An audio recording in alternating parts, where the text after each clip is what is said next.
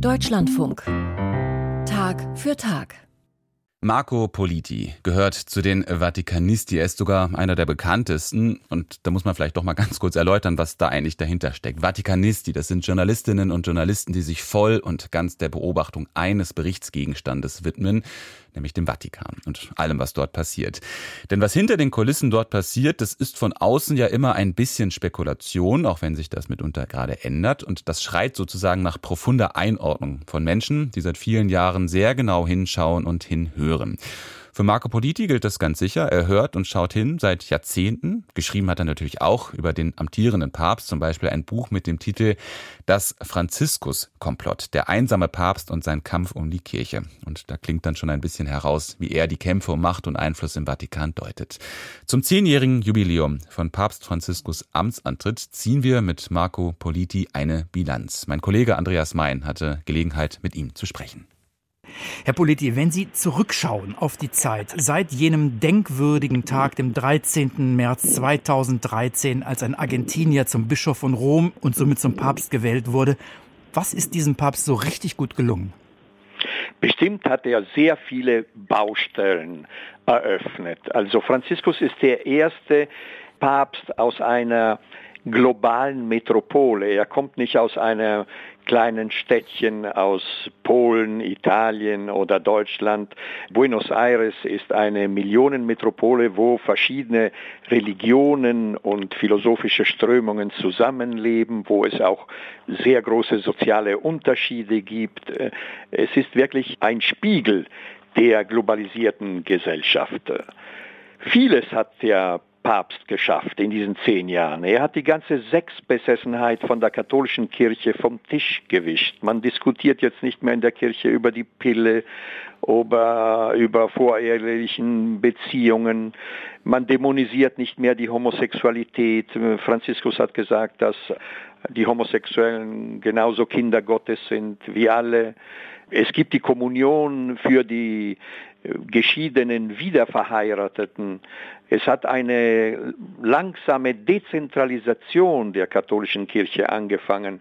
Also jetzt kann in gewissen Umständen ein Bischof irgendwo in der Welt auch eine Ehe, eine katholische Ehe für null und nichtig erklären, ohne dass man bis nach Rom geht oder zum Beispiel auch in Missbrauchsfällen können kirchliche Gerichte in den Bischofskonferenzen unter gewissen Umständen auch schon einen endgültigen Richterspruch aussprechen, ohne dass man nach Rom geht. Äh, Franziskus hat eine große Säuberungsarbeit getan in der Vatikanbank. Äh, Tausende von Konten sind geschlossen worden. Da ist es nicht mehr möglich, dass Politiker oder undurchsichtige Wirtschaftsmänner ihr Konto haben. Alle Fonds vom Vatikan, von den verschiedenen Dikasterien und Ministerien sind zentralisiert worden, damit man eine zentrale Kontrolle hat. Ähm, es gibt neue Regeln für die Bauaufträge. Es gibt äh, neue Regeln auch für die unabhängige Prüfung der Bilanz der Vatikanbank. Mit der neuen Reform von der Kurie können jetzt auch Laien Präfekte der Dikasterien sein. Wir haben schon zwei Laien, zum Beispiel als Präfekt des Kommunikationsdikasteriums und auch des Sekretariats für Ökonomie. Frauen sind jetzt zum ersten Mal schon in Spitzenposition in der Kurie als äh, Untersekretärin, auch im Staatssekretariat. Das hat es überhaupt nicht vorher gegeben. Man sah fast keine Röcke im Vatikan, nur Sutanen. Und ich würde noch auch noch hinzufügen, äh, auch im Feld des Missbrauchs, das ist ein Papst, der hat sehr, sehr viele Bischöfe von ihren Posten entfernt. Es gibt neue Regeln für Prozesse gegen Bischöfe, gegen Patriarchen, wenn sozusagen alles vertuscht wurde. Also das sind alles Neuigkeiten, die hat es vorher überhaupt nicht gegeben. Also ich sehe, Ihnen fallen viele positive Punkte ein. Umgekehrt, woran ist er schon jetzt gescheitert, auch wenn ihm ja noch Zeit bleibt im Amt? Was wird er nicht mehr ändern können?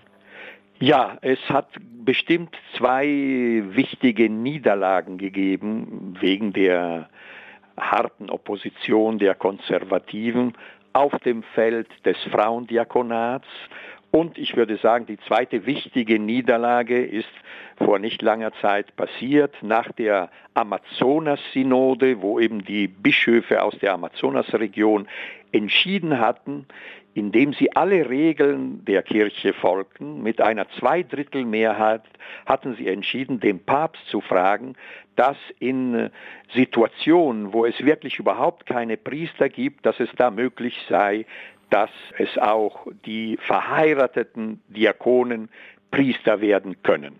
Das bedeutete, dass es eben auch einen verheirateten Klerus geben sollte. Der Papst musste darüber entscheiden. In dem Moment hat es eine sehr starke Opposition gegeben von der konservativen Seite, zum Beispiel auch Kardinal Müller.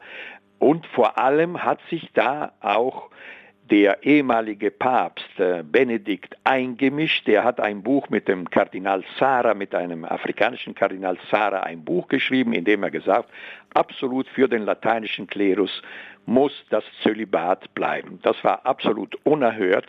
Und eben nach dieser starken Opposition hat Franziskus nicht eine Entscheidung getroffen. Aber das Problem liegt auf dem Tisch. In den kommenden Monaten und Jahren dürfte ja für Papst Franziskus entscheidend sein, wie diese Weltsynode ausgeht. Aus Ihrer Sicht, ist der synodale Korken aus der Flasche oder geben Sie dem Projekt nur wenig Chancen? Das Problem ist, dass heute kann man sich nicht so mehr die Kirche vorstellen, die katholische Kirche vorstellen, wie eine absolutistische Monarchie. Ein Papst kann nicht alles entscheiden, also er kann nicht so eine Revolution machen wie Peter der Große in Russland, der den Bojaren den Bart abgeschnitten hat. Ein Papst braucht eine Mehrheit in der Kirche. Und in diesen zehn Jahren hat sich aber nicht eine klare Mehrheit für Reformen in der Kirche auf Weltebene gezeichnet. Denn man muss nicht denken, alles wird im Vatikan entschieden. Nein, es hängt auch davon ab, was passiert in den Bischofskonferenzen von der ganzen Welt. Und diese große Mehrheit, diese klare Mehrheit, sagen wir, hat es nicht gegeben. Die Konservativen, also die Erzkonservativen, können wir sagen, sind 30 Prozent stark. Aber dann gibt es eine Art schweigende Mitte, ein wenig äh, wie es in der Revolution in Frankreich war, in der französischen Revolution, wo es auch diese Mitte hieß, der Sumpf, Le Marais. Und dieser Sumpf entschied dann, er ging ein bisschen nach rechts oder er ging ein bisschen nach links, das war eben die Situation. Und, dieser Sumpf in der Kirche äh, äh, entscheidet sich nicht, hat Angst, hat Angst vor einer Protestantisierung der katholischen Kirche, einer sogenannten Protestantisierung, hat Angst vor einer Demokratisierung der Kirche. Und deswegen ist eben die nächste große Weltsynode im Jahre 24 ein Test. Es ist eine Art Mini-Konzil. Man muss diskutieren über die Kirche als Gemeinschaft, also nicht so sehr als eine monarchische Struktur. Man muss diskutieren über Teilnahme und Teilhabe, also äh, was ist die, der Platz der Laien, der Männer und Frauen und man muss diskutieren über die Mission der Kirche im 21. Jahrhundert. Und es ist ein Test, ein Mini-Konzil. Wir wissen aber nicht, was wird die Mehrheit sein in diesem kleinen Konzil. 2015 haben Sie eine Analyse unter dem Titel Franziskus unter Wölfen veröffentlicht. Jetzt, acht Jahre später, kann man sagen, die Wölfe haben ihn aber noch nicht gerissen. Die Wölfe haben ihn nicht gerissen, aber die Wölfe sind immer aggressiver geworden. Also in diesem Pontifikat hat es eine offene, aggressive Opposition gegeben, die es nie gegeben hat in der katholischen Kirche, in dieser offenen Weise. Und jetzt dringt eben dieser erzkonservative Kern darauf, dass sich Franziskus zurückzieht und dass man eben das nächste Konklave beeinflussen und manipulieren kann. Stellen Sie nicht Franziskus so ein wenig als Opfer dar? Sein Regierungsstil gilt ja durchaus auch als robust und erratisch. Das sagen selbst jene hinter vorgehaltener Hand, die eng mit ihm zusammenarbeiten. Also er kann doch wohl auch hart sein. Was können Sie dazu sagen? Ja, ganz bestimmt. Franziskus sieht sich nicht als Opfer und es wäre ein Fehler, ihn als Opfer zu sehen. Franziskus ist eben in der Mitte eines Kampfes und dieser Kampf ist ganz offen. Es ist ein Bürgerkrieg passiert heute in der katholischen Kirche und, und die Protagonisten handeln eben hart wie von jeder Seite, wie es in einem Bürgerkrieg passiert. Franziskus ist mehr eine charismatische Persönlichkeit, wie es auch Johannes Paul II. war. Das sind nicht Verwalter, Administratoren, Leute, die Maschine der katholischen Kirche gut kannten, wie zum Beispiel Paul VI. Franziskus ist da mehr personalistisch. Er verlässt es nicht so sehr auf die Strukturen, sondern mehr auf einen Beraterkreis, der sich auch immer ändert. Manchmal ist auch Franziskus sehr autoritär.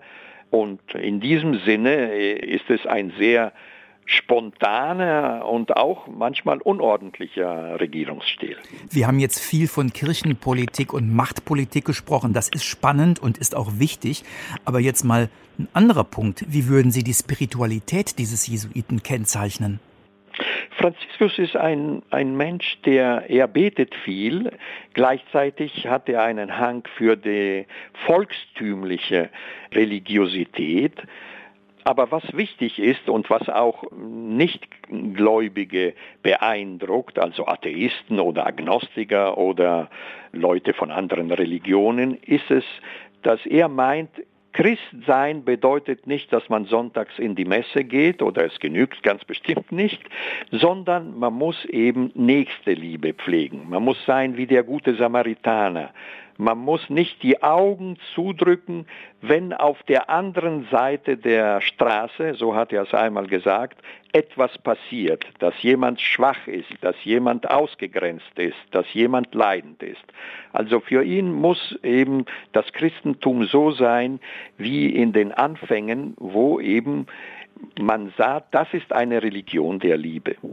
Sie beobachten den Vatikan seit Jahrzehnten und diesen Papst Franziskus seit zehn Jahren. Sie sind selbst 76 Jahre alt. Warum tun Sie das sich im fortgeschrittenen Alter noch an? Weil es spannend ist und dramatisch ist. Wir leben in einer Zeit, wo ein Bürgerkrieg in der Kirche tobt und wo ein globaler Krieg auf Weltebene äh, vorangeht. Und Papst Franziskus ist äh, eigentlich der Einzige, der warnt, man muss zu einem Waffenstillstand kommen, man kann nicht einfach weiter und weiter eskalieren.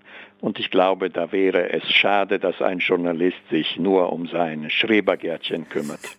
Mein Kollege Andreas Mein konnte sprechen mit dem Vatikanexperten Marco Politi über zehn Jahre Pontifikat von Papst Franziskus.